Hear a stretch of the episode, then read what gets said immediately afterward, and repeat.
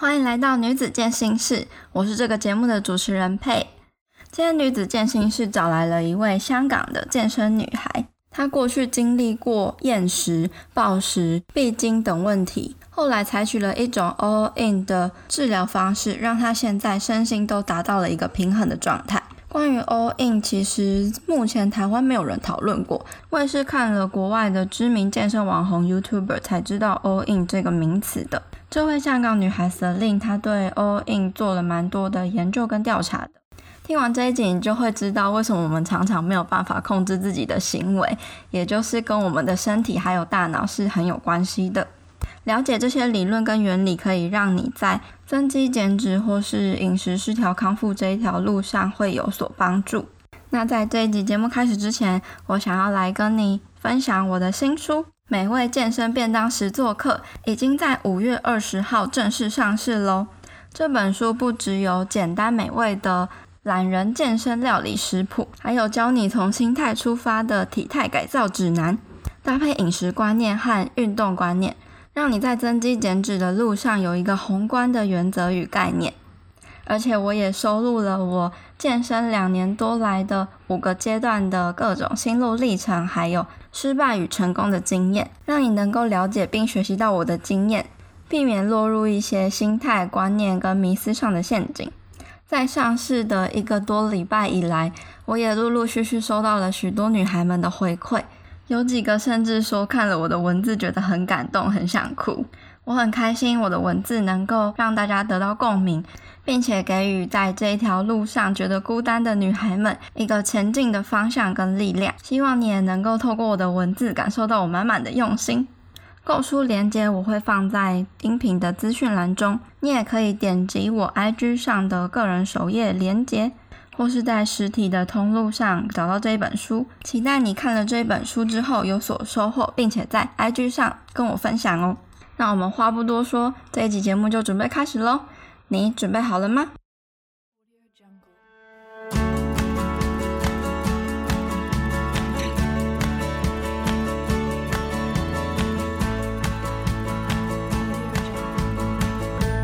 今天很开心可以邀请到 Celine 来女子健心室分享，呃，一个非常新的话题，叫做 All In。那很多人应该都不晓得 All In 是什么，因为我其实也是看了，嗯，前阵子在 YouTube 上看了一个外国的健身网红 Stephanie 做了一个 All In 的这个饮食失调康复的旅程，我才知道这个名词。那前阵子呢，我就看到 Selin 在。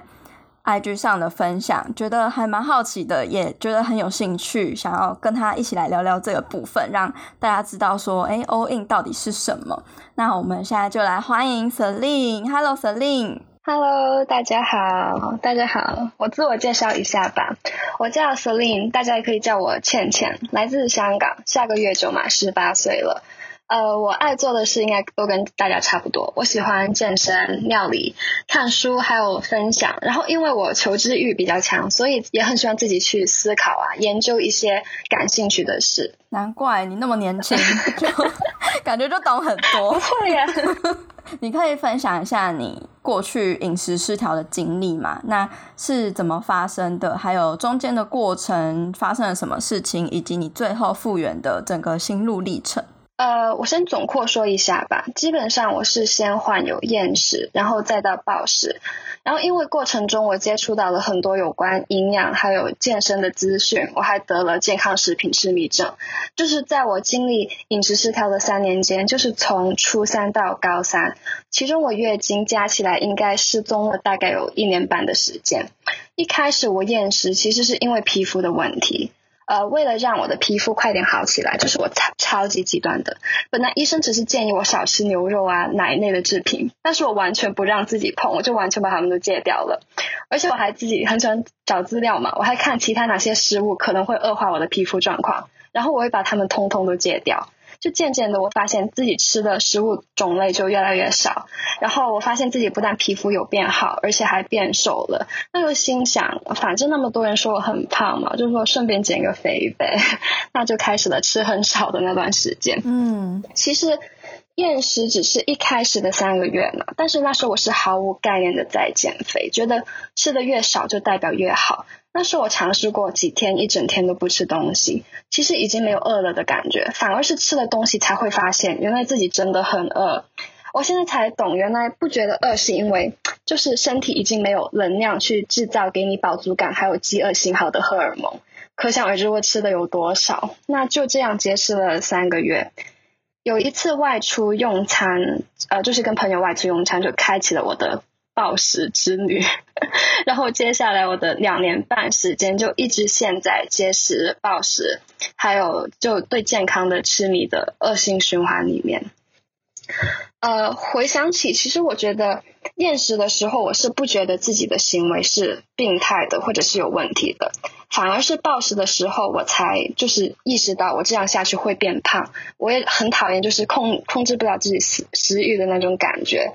我试过，就是蹲在垃圾桶旁边，然后吃昨天的剩饭，就是那种米已经很干了，而且还很冰，然后我完全不知道自己在干嘛。不好吃的，对，而且又难吃，然后你又很不享受过程。嗯，就是所以就是暴食的时候，我才开始嗯。意识到问题的严重性嘛，所以我就上网查有关控制不了食欲的资料，才发现有种饮食失调叫做暴食症，也明白了原来自己过去的那些，就就就是过去那些减肥方式很很错的很离谱。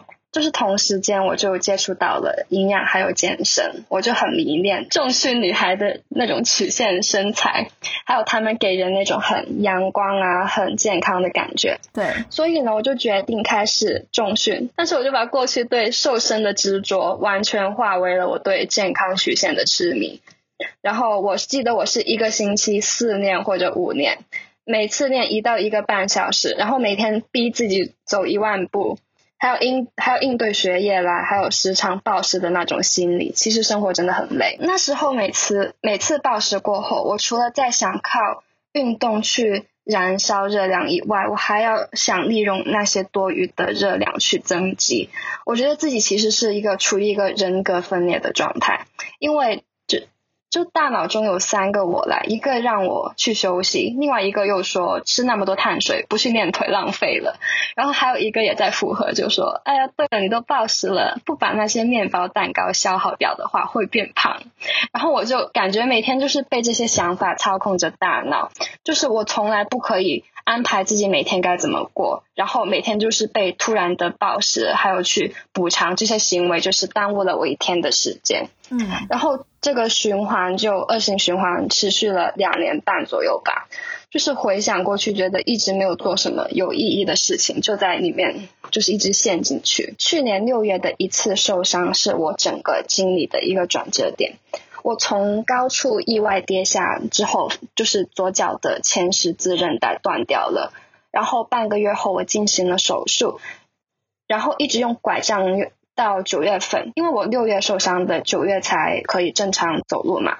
中间的七八月间，我就进行了 all in，我基本上每天就是吃喝拉撒睡。然后那时候其实我身体还处于一个很饥荒的状态，月经还没有来。食欲也超级大的，我每天就放开吃，吃到身心都满足为为止。同时，因为我大部分时间都是躺在沙发上或是躺在床上这样子，所以活动量很低。以前过度运动累坏了的身体终于可以休息，嗯，所以足够的食物再加上很充分的休息，很快的我九月份月经就来了。然后在这个事件以后，我就再也没有暴食过，跟食物的关系也改善了很多。哇，所以你其实暴食的状况好转的很快耶。对，因为我 all in 怎么说呢？我觉得 all in 这个方法很透彻吧，就是完全是跟我以前一百八十度大转变了一下。那时候我不知道它叫 all in，反而是我就是已经 all in 了以后，我看到 Stephanie Buttermore 的视频，我才知道哦，原来我已经 all in 了这样子，就是意外。那那时候你你执行 all in 的过程中，你是吃很多的嘛？那你是在暴食的状态吗？一开始因为我没有 all in 的概念嘛，我会分不清楚，我只知道自己每天都。吃很多，我会怀疑自己在暴食，但是后面回想的时候，我又觉得不是，因为暴食的时候你是会就是心跳就是很快，然后停不下来，不想让别人看见你在吃那样。对，然后我那时候我是已经好像身体感觉到了，我每天可以就是一直吃啊，很多食物在那，我想吃什么就吃什么，所以我是可以从早吃到晚吃很多，但是我清楚自己只是让自己吃很多，而不是在暴食。嗯，呃，你这样子经历过大概多长的时间，然后就没有再暴食了？我 all in 的时候应该就七八月份，然后我九月份我没有刻意的去吃少，可是因为我七八月吃的真的太多，所以食欲已经有下降到一定的程度。九月份基本上就是正正常常吃这样子，然后就再也不暴食了。对对对，所以真的是意外中的很幸运的一点吧，就受伤，然后令我不再暴食了。你在受伤之前经历了多长时间的暴食？两年半左右吧，两年半的时间，然后就是都在暴食，然后逼迫自己去运动，一直不断的恶性循环，对，直到受伤，然后 all in 暴食痊愈这样子，对。那你还有讲到你患有健康食品痴迷症，可以跟大家说一下这个是什么？呃，就是字面的意思，就是对健康的所有一切都很痴迷，然后你会觉得别人都说吃什么东西很健康，然后你就觉得哦，吃吃那些东西是好的，对身体很有营养价值，然后什么面包啊、蛋糕啊、加工食品啊那些东西就是空热量嘛，然后就是热量又很高，然后又没有营养价值，然后吃了好像好像在吃垃圾一样。就是不要碰，然后把自己逼得很紧，然后超级执着的对那一方面。嗯，其实我觉得这些是太注重身体的健康吧，其实完全忽略了心理的健康。一直找不到那个平衡，我觉得网络上太多都就是什么营养师、营养师在说，然后就把他们的东西当做是一个圣旨一样，然后一定要跟着做。对比其他人就不懂健康的，我会觉得自己有一种高高在上的感觉，很有优越感，觉得自己懂好多有关健康的东西，他们都不懂。现在回想，其实自己才是什么都不懂的那一个，懂了一点，好像就觉得自己懂了全部。对对对，然后我好健康哦，他们都在吃什么泡面？天呐，怎么吃的进肚子里？哎，真的。然后觉得吃反式脂肪，什么饱和脂肪，就幻想哇，心血管都要塞住了，很夸张。真的会有那个话会的，会的，真的超夸张的哇。那你觉得这个是不是也是引发你会暴食的原因之一？绝对啊！我平时就是完全不让自己碰想吃的蛋糕、面包，所以一暴食就是买很多个、十几个，一个一个啃，唉，全部再补回来。对，就是然后就去运动去了。我还蛮好奇，呃，你当初是厌食嘛，后来变成暴食，你觉得这个发生的原因是什么？那为什么我看过很多饮食失调身上，其实都是会有同时厌食跟暴食的产生呢？其实这个是个真的很好的问题，而且很多人对这里也有一点迷思。因为厌食和暴食虽然看似是两个极端，但是他们不是彼此的对立面，反而是互相成就对方的。我说一个用到烂了的比喻吧，我们就好像是一个钟摆一样。静止的状态，垂直的状态就是我们的平衡。当你节食把身体拉向一边的时候，你一放手，它就会甩到另一边，然后一直左右摆动不停。就简单来说，越激烈的节食就会引起更激烈的暴食。就是你越想控制身体呢，它就会反抗的越厉害。对，我想特别补充一下，所谓的节食还有限制，不一定只是热量上的限制，就食物种类还有。进食时间上的限制也会触发身体的反抗，这是为什么专家不会建议有饮食失调的人进行各种断食，因为除了对荷尔蒙有负面的影响以外，对你心理也会有不好的影响。我觉得钟摆这个比喻超好诶，你真的是会一直这样不停的摆荡诶，但是我们其实不知道那个是厌食症，嗯，因为通常暴食症很明显嘛，可是厌食症你不会觉得你是厌食症，因为。你就是觉得说，哦，我只是在克制我自己，我只是在控制饮食。对，而且厌食其实因为他们怎么说呢？他们在追求瘦嘛，那他们也没有去暴食，就一直觉得自己做的东西没有问题，只是对瘦的一个追求。可是你有了暴食，你觉得好像就是保不住身材的那种概念，有了以后，你就会觉得不行，不不能再这么下去了。所以很多时候，对我我也是这样才去看有关暴食的东西。那你你这样子就是呃看过这么多资料，然后你自己也有相关的经历以来，你觉得通常有饮食失调的人都是什么样子的人？那为什么会有这么多人会有饮食失调的现象？那你会怎么建议他们？我觉得完美主义、性格偏执，然后没有自信。还有有着非黑即白观念的人，特别容易患上饮食失调。就先说自信方面的吧，我觉得很多人都是从别人对你的认可中得到自信的。其实真正的自信应该是自己给自己的。你可以通过充实自己啊，突破自己的舒适圈，去成就一个更好的自己。但是如果你的自信是靠别人给你的话呢？其实你的情绪远至你的人生都是被外在的因素掌控者。对于完美主义还有形式比较极端的那一种人呢，我非常建议他们学会去放过自己。我觉得对自己要求高是一件好事，但是不要盲目的追求极致，嗯，不然只是在钻牛角尖，跟自己过意不去。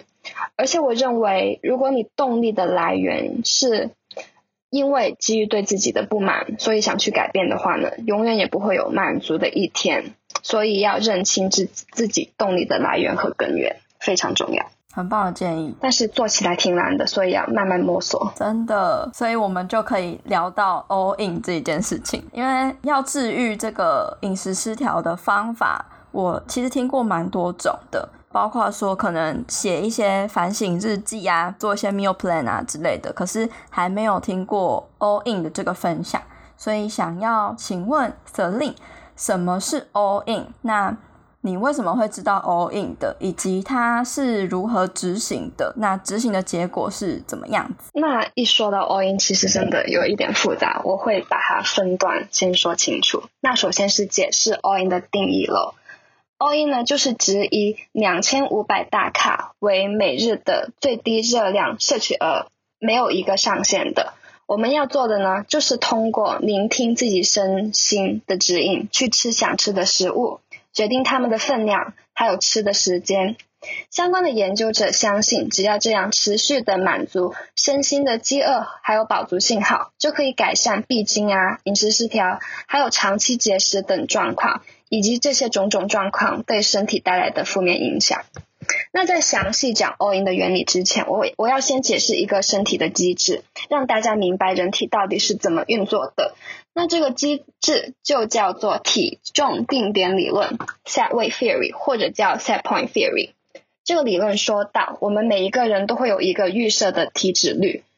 呃，与其说是一个特定的数字，其实它更像是一个范围。而你的身体呢，最爱你的体脂率待在那个范围里面。其实维维持在那个范围里一点都不难，我们只要根据自己的饥饿还有饱足信号去选择食物的种类啊、分量，还有随心所欲的活动还有运动，体脂率就可以轻松的保保持在那儿了。那这个预设的体脂率其实主要是由基因决定的。但是它也会随着年龄的改变、饮食习惯还有运动习惯的改变而增加或者减少。所以我觉得哦，想起一句话，就是你说人生是个动态，所以它一直在变。对，很棒。那好，介绍了体重定点理论以后，我来说说这个预设的体脂率对身体的影响有哪些。其实主要有分两个部分，第一就是对基础代谢率有影响，第二就是对我们的食欲有影响。那我会举个例子解释，讲慢一点，大家专心听。好，那 好像老师，听好，听好，各位听好。嗯嗯。假设呢，身体最喜欢的体脂率是二十二到二十五帕，那当我们的体脂率到了二十帕的时候，也就是低于我们身体喜欢的范围，我们甲状腺激素的分泌就会减少。同时，因为体脂率下降呢。暗示着我们摄入的食物少了，所以食物产热消耗也会减少。这两个因素都会导致 TDEE 的下降。那食欲方面的话，体脂的下降会导致受体素的分泌减少，也就是让我们有饱足感的荷尔蒙少了。那另一方面，身体又会分泌更多的饥饿素，让我们的食欲增加。所以我们同时也需要摄入更多的食物才会有饱足感。那简单来说，体脂下降，基础代谢率会下降，食欲的就会增加。相反的，体脂上升的话，基础代谢率就会上升，食欲就会减少。所以呢，我们的大脑大脑中的下丘脑就是这样监视着身体的脂肪含量，并通过我刚刚说的这个机制，让让我们的体脂率保持在身体喜欢的范围之内。那好，解释清楚这个体重定点理论以后，我们就可以开始讲 all in 了。其实 all in 的原理就是建立在这个理论上的。如果一个长期节食的人选择以 all in 的方法去康复，还有找回月经的话，在一开始身体需要最多的能量去修复内分泌的系统，所以我们的食欲会比较大，摄入的热量也会比较多。随着我们每天都有吃饱吃好去满足身心的需求，可能几个星期后食欲就会稍微下降一点。长久的执行下来，我们的身体就会信任我们不会再把它饿死，不会再过度运动把它累坏，所以我们自然而然的我们的内分泌系统就会慢慢恢复到正常的水平。然后因为呃月经还有食欲都是呃荷尔蒙操控的嘛，所以当内分泌系统。恢复正常运作以后，我们不但能够找回月经，还可以恢复就是正常一点的食欲，让我们可以像普通人那样吃，不是一天到晚只想着食物，被食物所控制。这就是 all in 啊。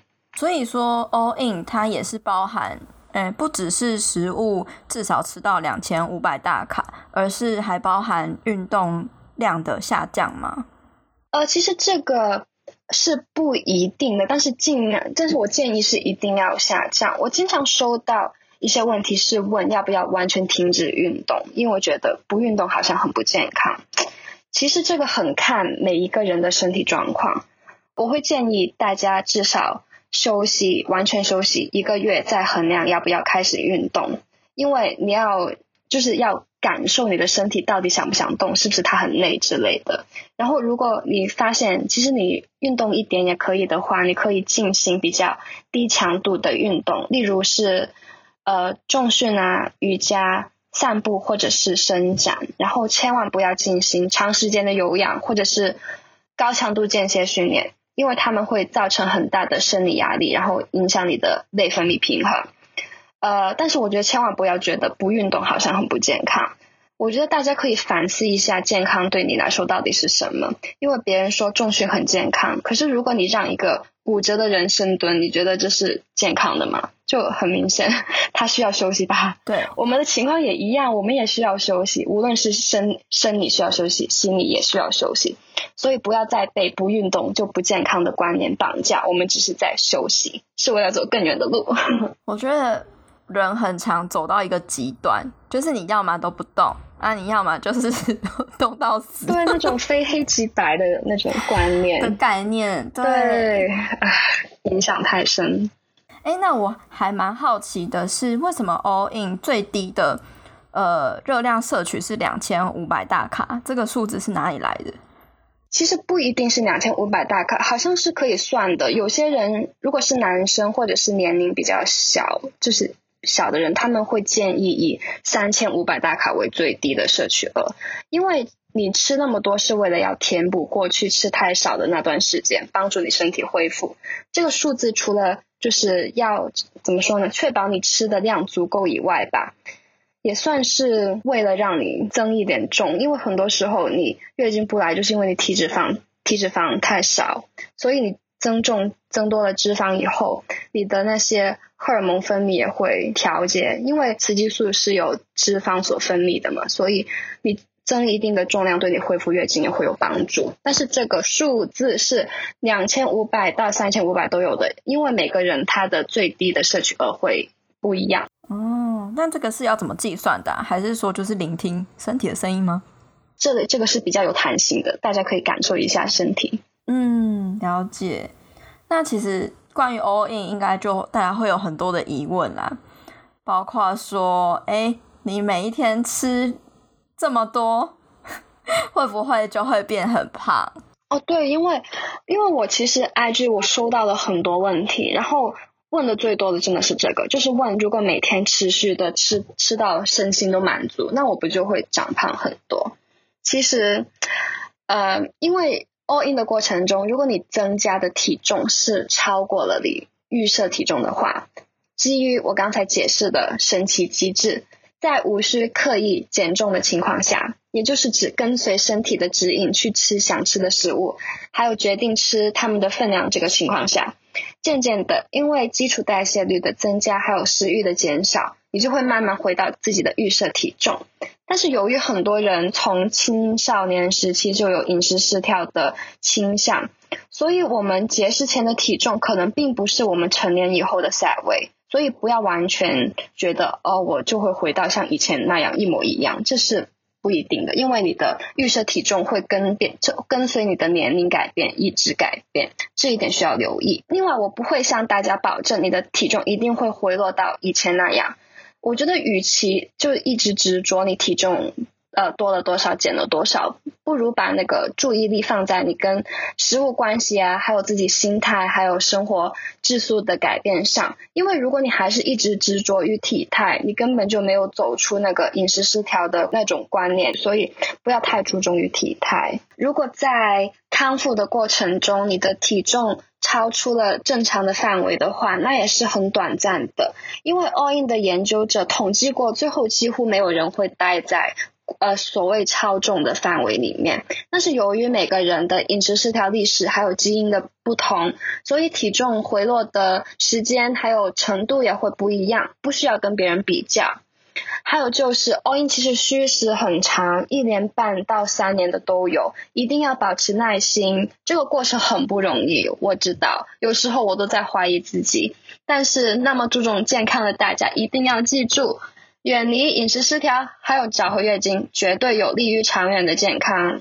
我觉得最大困难是，大家在饮食失调、想要康复的这段期间，还是会想要减脂。对对对，真的要稍微放下一点，因为我觉得你人生就是不同的阶段有不同的目标。我觉得如果你有饮食失调，这个目标真的不适合你，不是你短暂可以去追求的。对，首先应该是要先把你这个。心理上的疾病先治愈好，然后把荷尔蒙那些都调好，很重要。对，这样你才有好的体质，之后再去减脂啊。你订阅了女子健心室每周的悄悄话信件了吗？订阅之后，你将会收到每周一最新音频内容的消息，我也会在里面跟你说一些悄悄话。再来，你也会不定期的收到 email 专属限定的免费资源、健身健康知识或者是一些心得分享。再来，你也可以抢先收到未来活动跟计划的最新消息或者是优惠资讯哦。想订阅的话，赶快到我们官方 IG Girl Power Room 的首页网站中，点选订阅连结，你就能收到女子健心室的好康资讯喽。另外，你加入了我们的脸书私密社团了吗？这个社团会延续广播节目话题的讨论，也会分享与交流各种关于女生健身、健康饮食、体态目标、增加自信，还有身心灵成长的话题，让女孩们可以有一个温暖又能得到帮助的小天地，持续陪伴你成长跟前进。如果你有什么问题，都欢迎在社团里面提出。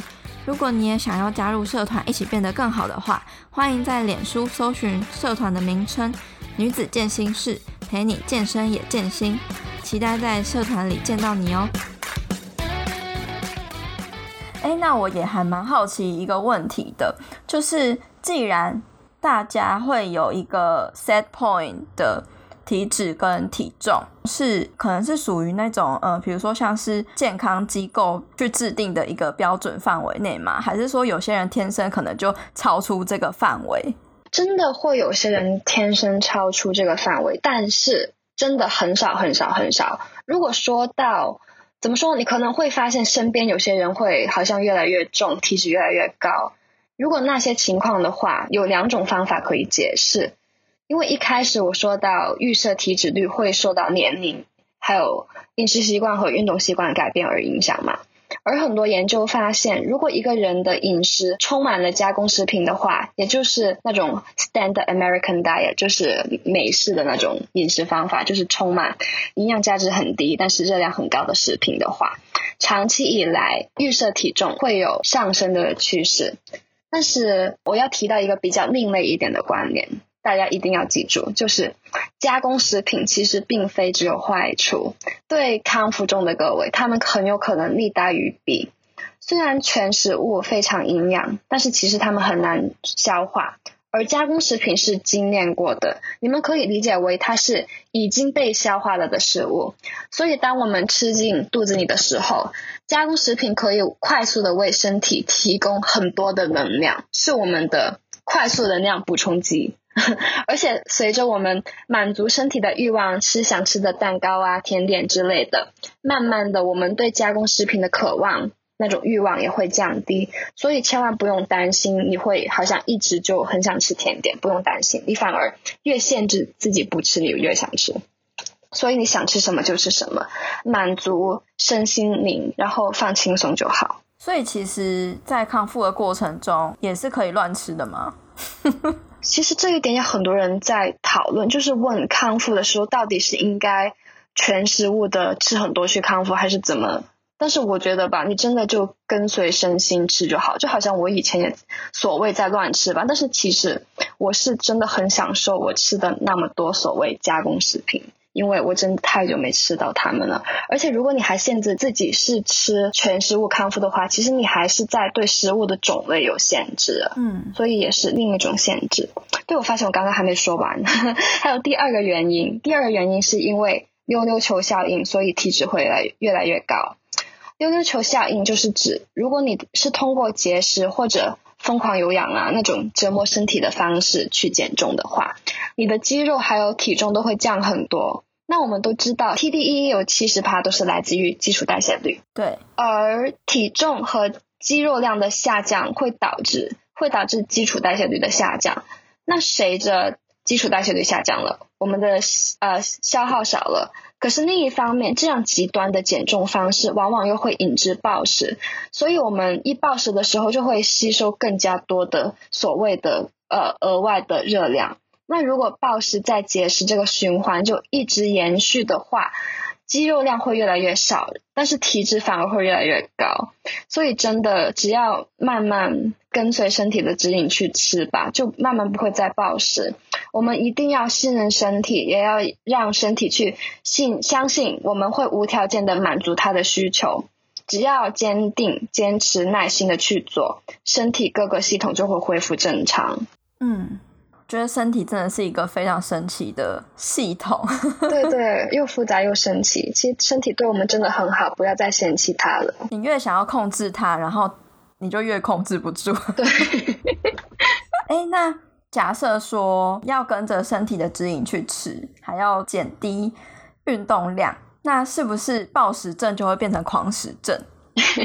那我先解释一下暴食跟狂食的区别在哪吧。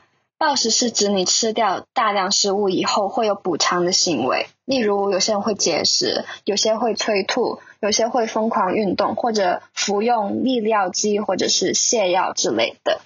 而狂食呢是没有补偿行为的。一开始 all in 的时候，你食欲很大，想吃很多是非常正常的。你之所以想吃那么多，是因为过去长期给身体的能量不足够，所以现在身体在向你索取更多的能量。并以它们去填补过去的热量赤字。我在这里又想了个比喻，方便大家理解整个过程。想想看，如果你溺水了，困在海里三四分钟都不能呼吸，那你一被救上岸的那一刻，是不是会呼吸很急促，就一直在喘气？但是这个不代表你呼吸系统有问题呀。你之所以这样，是一个生理反应，因为你前几分钟都没有呼吸到。嗯，那这个跟 all in 一开始想吃很多的状况一模一样。你食欲大，只是因为。生理反应而已，因为你过去吃太少了，你不用去回避它，就好像你溺水后不会强迫自己要像平时那样正常的呼吸一样，是不符合生理。我觉得我的比喻挺好笑的。对，我觉得比喻蛮好的，就是会疯狂的喘气，真的哎。很有才，哎，那我听到你说的，就是嗯，跟随身体的指引去吃。那我我也有看到你最新的分享，就是什么样子的人不适合执行 all in 这件事情，可以跟大家分享一下吗？那个也是我最近看一个呃一个外国的一个教练分享才就是发现，这也是比较新一点的概念，但我觉得他说的非常好。第一类人就是。当我们还在困在饮食失调中，被厌食或者暴食的我们主导的那段时期。因为在那个情况下，我们的大脑是被比较病态的我们主导着的。如果这时候你还跟随着身体的指引去做做决定，很有可能就你身体觉得你不饿很爽，那你就真的一天不吃东西嘛？其实不行啊，因为你失去饥饿感，是因为你已经没有能量去制造让你饱、让你饿的荷尔蒙，所以你更加应该去吃饱吃好。这个时候。呃，你刚才一开始有说到，就用一些那种 meal plan 是很好的，就好像你要呃分配好一天，你要吃六餐，就有三餐是正正餐，然后还有三个甜点之类的，或者是小吃吧，OK，然后你就要很有系统的去规划你的饮食，这样才可以对你来说比较有利。而且如果你是在一开始被呃饮食失调的自己主导大脑的话，不是在被。饥饿和饱足信号去控制你去进食，而是你是被自己的情绪或者是病态的自己去控制你去进食，所以是呃这个是不建议的。第二方面就是在你决定康复了，但是你在康复初期的时候是比较不建议以以 all in 的方法去康复，因为你身体其实会康复的比你大脑康复的快，所以。其实你吃慢慢吃的很够，吃好吃饱，你的身体自然就会调节你的各种系统、内分泌系统。但是你大脑中你以前告诉他的种种错误的观念，其实他还记得。你要改变你的思维，改变你的观念，去改变你的大脑，并不是说改就改的。你要。让你的大脑知道过去那些东西是错的，要推翻那些观念给大脑看，慢慢的它才会调节你的焦虑还有恐惧感，然后再改变你对食物的认知。所以改变思维不是一朝一夕的事。呃，还有就是康复初期，你可以一个星期一个星期的去挑战不同让你恐惧的事物，然后。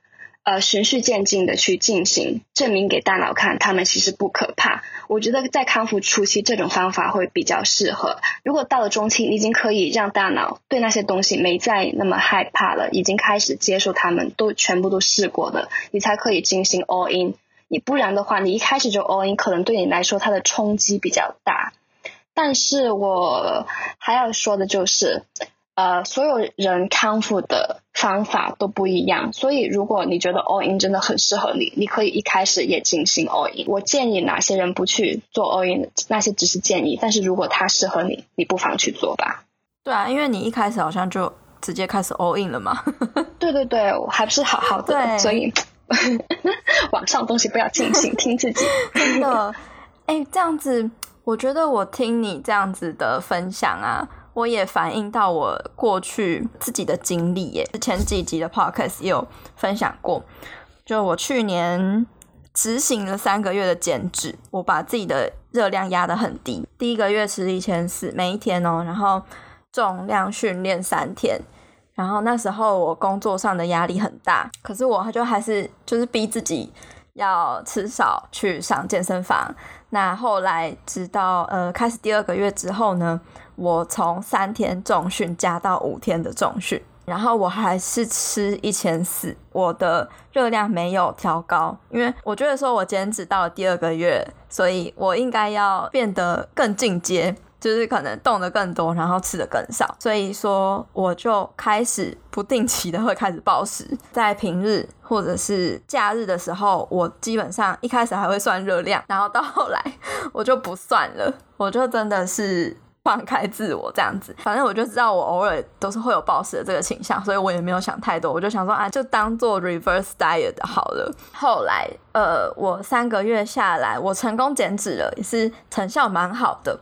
那我也成功的出国，然后展现了我这个减脂的成果。之后回国呢，我就又想要继续减，就是因为你知道，女生都会觉得说，哦，我还没有瘦够，我还没有。减够，身上还有多余的脂肪，我应该要就是减到底这样子。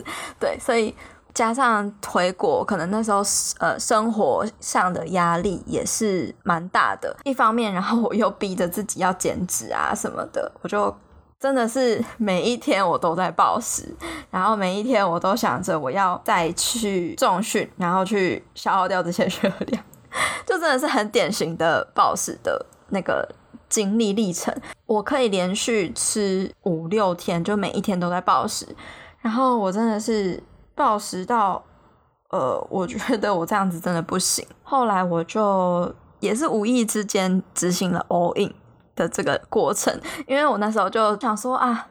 反正我都这样了，那我还不如就是就把自己当真机好了。我就是放开来吃，然后呃，可是我没有降低训练量，我还是一样，就是一周练五天。可是我就是让自己吃任何我想吃的东西，可能连早餐我都吃两份的那一种，然后可能 下午茶下午茶就是就狂吃。我也是会担心自己会变胖啊什么的，可是我发现这样子吃下来，我没有变胖太多，就是基本上我觉得。大脑真的会释放很多让我们恐惧的事情，会让你以为说你会啊，你会变成大胖子，你会你会爆肥，可是事实上就没有啊。我觉得身体不会害你的，你听他的就对了，除非你是真的就是被病态的你主导的那段时间。但是我觉得你那时候你应该，因为你之前我记得你之前已经经历过一次暴食，但是如果你再减脂，这样好像在 trigger 到了他的话，反而是。你好像已经经历过了一次了，所以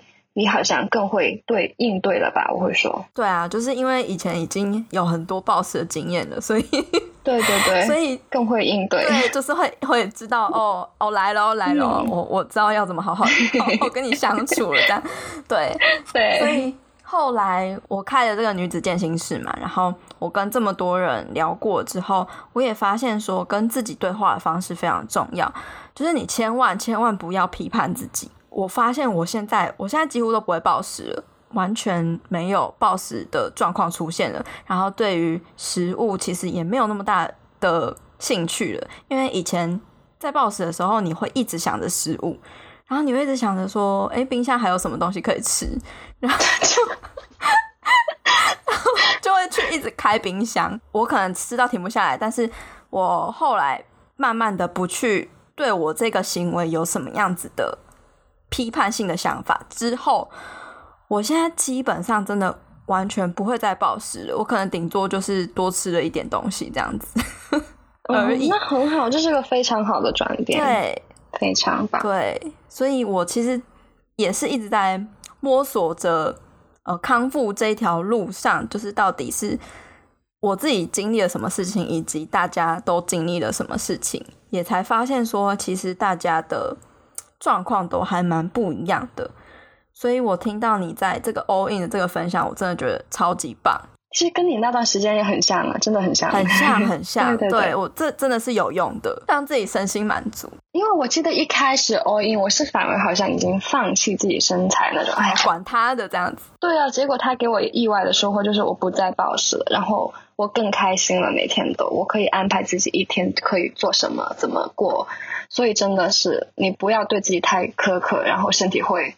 很很好的回报你的。那你从饮食就是这一段的饮食失调中的经验，你学习到了什么？我从一开始厌食的时期，很追求筷子腿，到后来痴迷健康，追求肌肌肉饱满的身材。我觉得后者别人可能觉得是以很健康的方式去达至理想体态，但是其实本质上对自己的不满还有。严苛没有改变过，所以我觉得我从中学到最重要的道理是去接受、包容，还有发自内心的去爱自己的一切，无论是优点还是缺点，因为那都是我。而且我啊，刚才你说到你想就是减脂，是因为对自己的不满嘛？我觉得就是你要认清自己想要改变的核心动力是什么。你想要改变，应该是想要去成就一个更好的自己，而不是基于对自己的不满，或者是想证明给谁谁谁看。就好像我刚才所说的，如果你的动力是被负面情绪主导的话，其实你不会有满足，不会有知足的一天，你永远都会觉得自己哪里不够好，哪里需要更加怎么怎么样。对，而且还有很重要一点哦，就是呢，我也非常相信我们的外在世界是内在世界的反应。先学习去改变心态，先去拥有乐观、能够主导自己情绪的思维方式，再去行动。自然而然，我们的生活就会充满阳光，充满活力。我们要学会先成为，再行动，最后才会拥有。但是我发现自己以前的思维是反过来的，我认为要先行动，拥有了好身材才会变得快乐。其实并不是，其实这也是我们走过来之后才会发现的事情。真的，你一开始跟我说，我真的以为你在听不进去，听不进去，真的听不进去。因为我觉得女生啊，大部分的女生。会想要改变，有动力改变，基本上都是基于对于现况的不满，你想要去改变。例如说，我一开始想要改变我自己的时候，我对我镜子中的自己真的是看不下去了，我就是觉得说不行，我一定要把这个大肚子减下来，然后我一定要把这个扁屁股翘起来，真的是基于你对于自己的不满，然后不满意自己的身材跟身体。可是也许好，我真的是靠着努力去改变了，可是，在改变之后，你可能又会开始去检视更多你的缺点。即便你在这个过程你已经转变了，你已经变好了，可是你因为你本质上看见的都是你的不满跟缺陷。对，你会一直对比，就是可能以前跟一个比你好一点的对比，然后等等你超过他了，你再拿一个又比你好一点点的在对比，一直没完没了的，没完没了，真的，我觉得。为自己改变、想要变好的心，这件事情是很好的。只是我们也是要无时无刻的去感谢自己。你其实有这样子的身体去支撑你的生活，它就是你。所以其实应该要去感谢自己的身体，而不是憎恨自己的身体。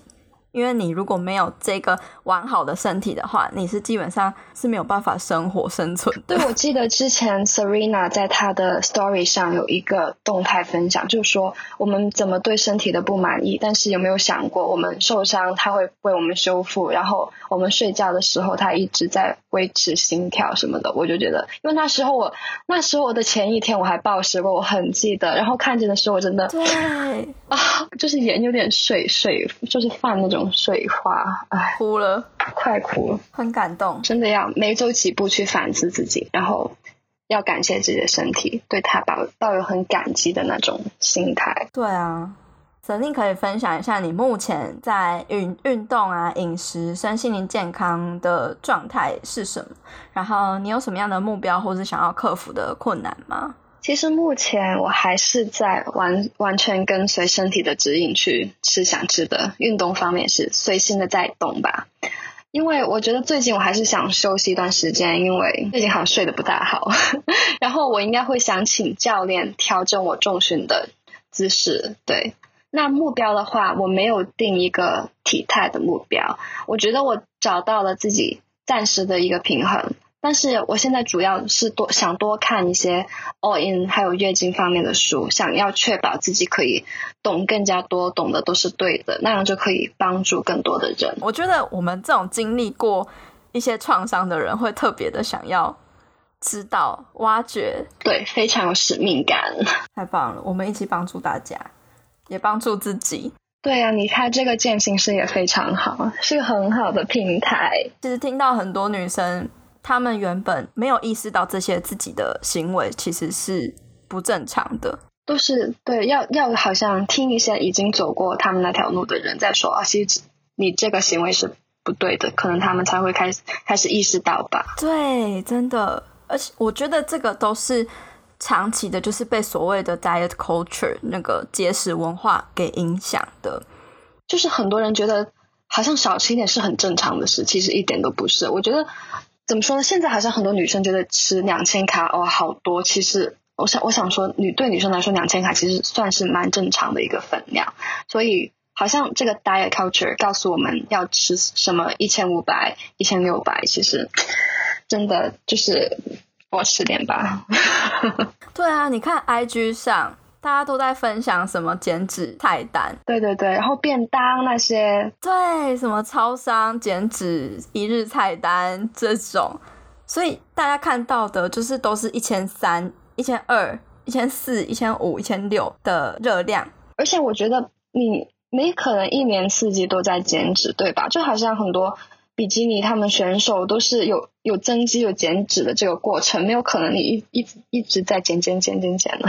有分赛季跟非赛季啊。对啊，我我们也有，所以我们没有在比赛。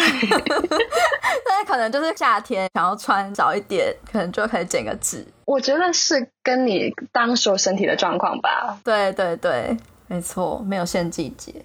那泽令可以总结一下，女生在健身运动啊，还有饮食上应该建立的正确心态是什么？嗯，我觉得跟我在分享我从自己的经历学到的道理一样。我希望各位女生可以去接纳、包容，还有爱每一个阶段的自己。我觉得 self love 真的是一个一辈子的一个课题。我们每个人都要都知道要去爱自己，可是又有多少个能够真正的做到？其实少之又少。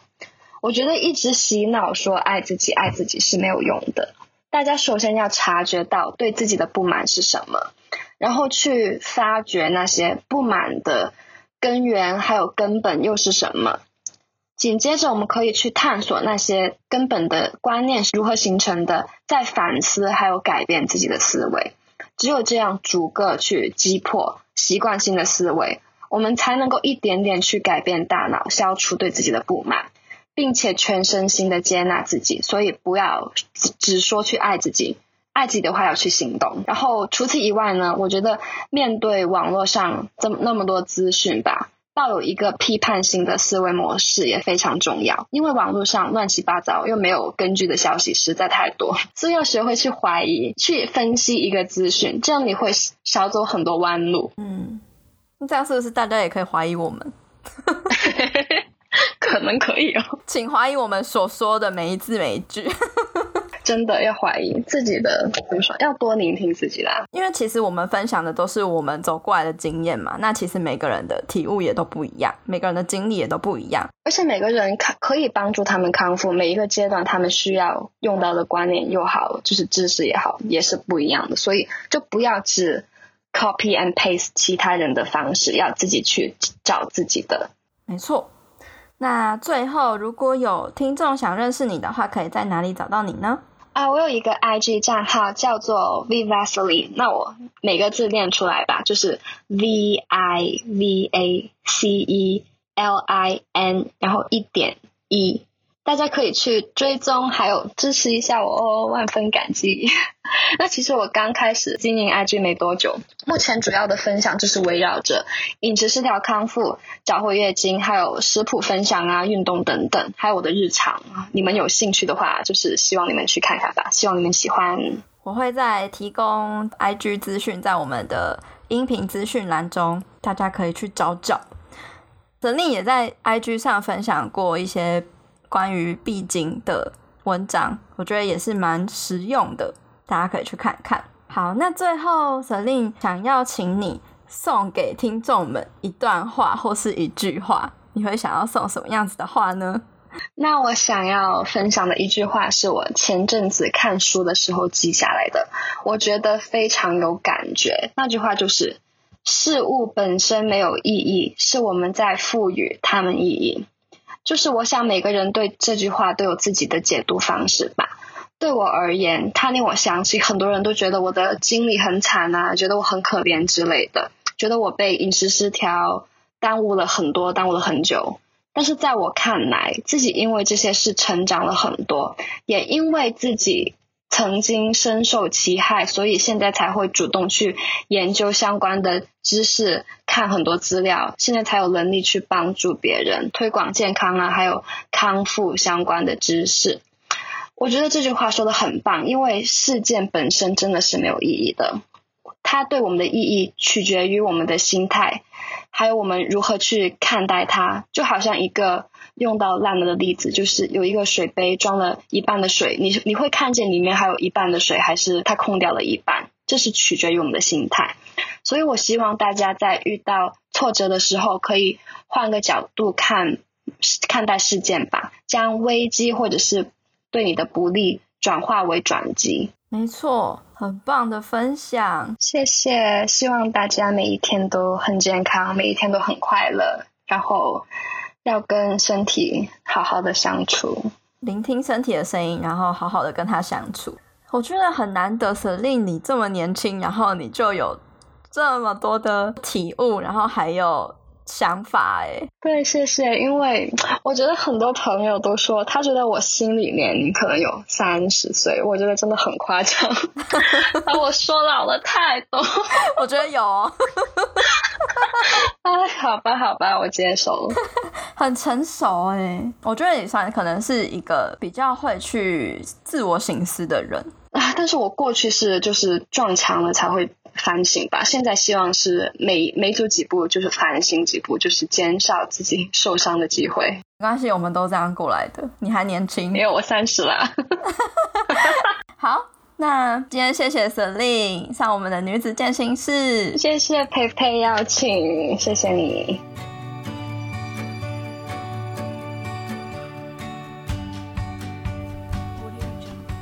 最后，我帮大家做了一些重点整理。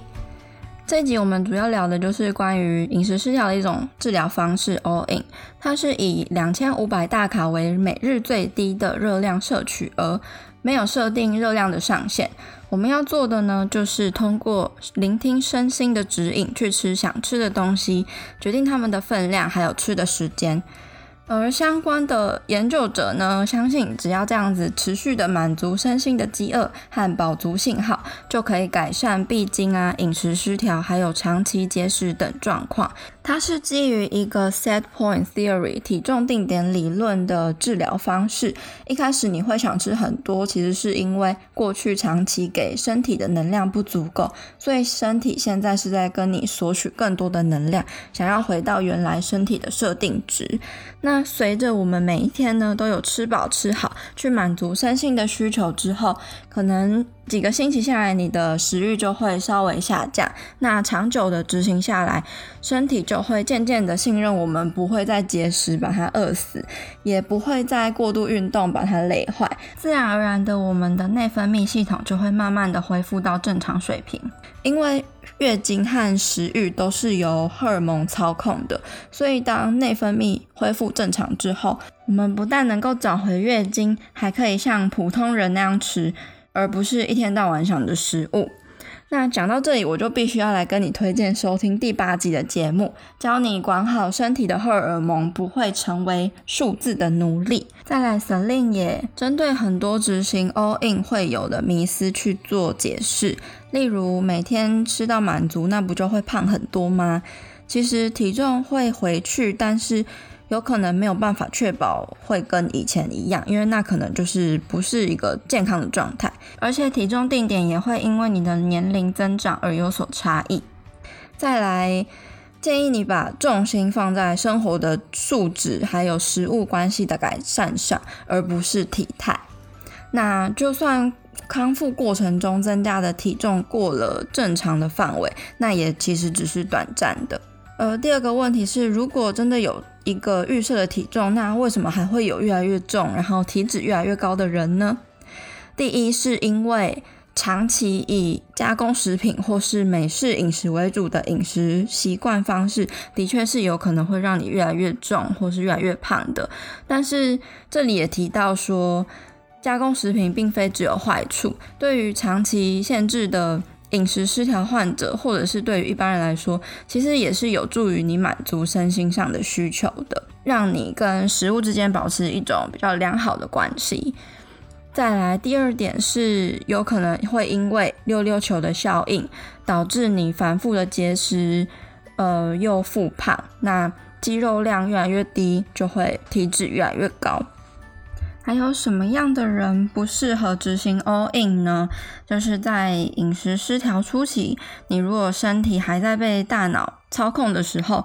没有饥饿感，很有可能是因为你已经没有能量去制造饥饿感的荷尔蒙了。这时候反而应该要定时定量的去吃好吃饱。那在康复的初期呢，你的大脑会需要一些时间去改变，去克服对某些食物的恐惧。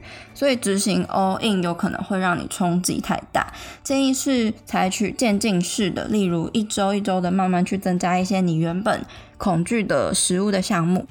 去告诉大脑说，其实这些并没有这么可怕，也不会有什么很糟糕的结果出现。那每一个人康复的过程，还有适合的方法，其实都不太一样，你都可以去尝试看看。最后还有一个重点，我也觉得非常的重要。其实我们都从饮食失调的经验中学习到很多东西。审美观一直都是在改变的，例如从过去追求纸片人的身形，到后来追求曲线有肌肉线条的身形。即便看起来好像是追求健康，但如果在这个路上你不是从健康的心态出发的话，很有可能在这条路上就是会让你身心都失衡了。所以说，懂得去接纳、包容每一个阶段的自己，爱自己、欣赏自己、肯定自己，我们才能由内而外的去改变自己，让自己越变越好。我们的外在世界就是内在世界的反应，所以想要改变你的体态，那就先改变你的心态吧。我在我的新书中也有记录很多我不同阶段的增肌减脂心路历程，还有教你如何改变体态的心态啊、饮食跟运动的观念。我非常推荐你可以去看看，相信你一定也会有所收获的。那今天谢谢你听到这边。我非常感谢每一周都来收听《女子践行室》的你。如果你喜欢这个节目的话，别忘了要记得按下订阅。也欢迎你截图这一集的节目，然后贴到自己的 IG Story 上，写下你的想法，还有得到什么样的收获，并且 tag 我的 IG 账号或是这个电台的 IG 账号，让我知道你有在收听，也让我知道这个节目是有帮助到你的。另外呢，我也非常希望你可以帮忙我到 Apple Podcast 上或是 iTunes 上打新评分，并且记得留言给我回馈。因为如果越多人喜欢这个节目的话，这个节目的内容就越有机会被更多人听见。另外呢，如果你想要支持我们的话，也可以在音频的资讯栏中点击赞助连结，请我喝杯咖啡，让我更有动力跟资源继续努力创作，回馈给你。也因为你一直以来的回馈还有支持，是我持续分享更多优质内容的动力。如果你有什么想听的主题或是问题，也欢迎你到 IG 上面找我互动。我的 IG 账号是 PeiPeiFitLife，P E I P E I F I T L I F E。最后，我希望你永远都要记得，你往前踏出的每一小步都是累积，都是进步。所以，为自己走过的路喝彩吧！女子健心事，我们下次见喽，拜拜。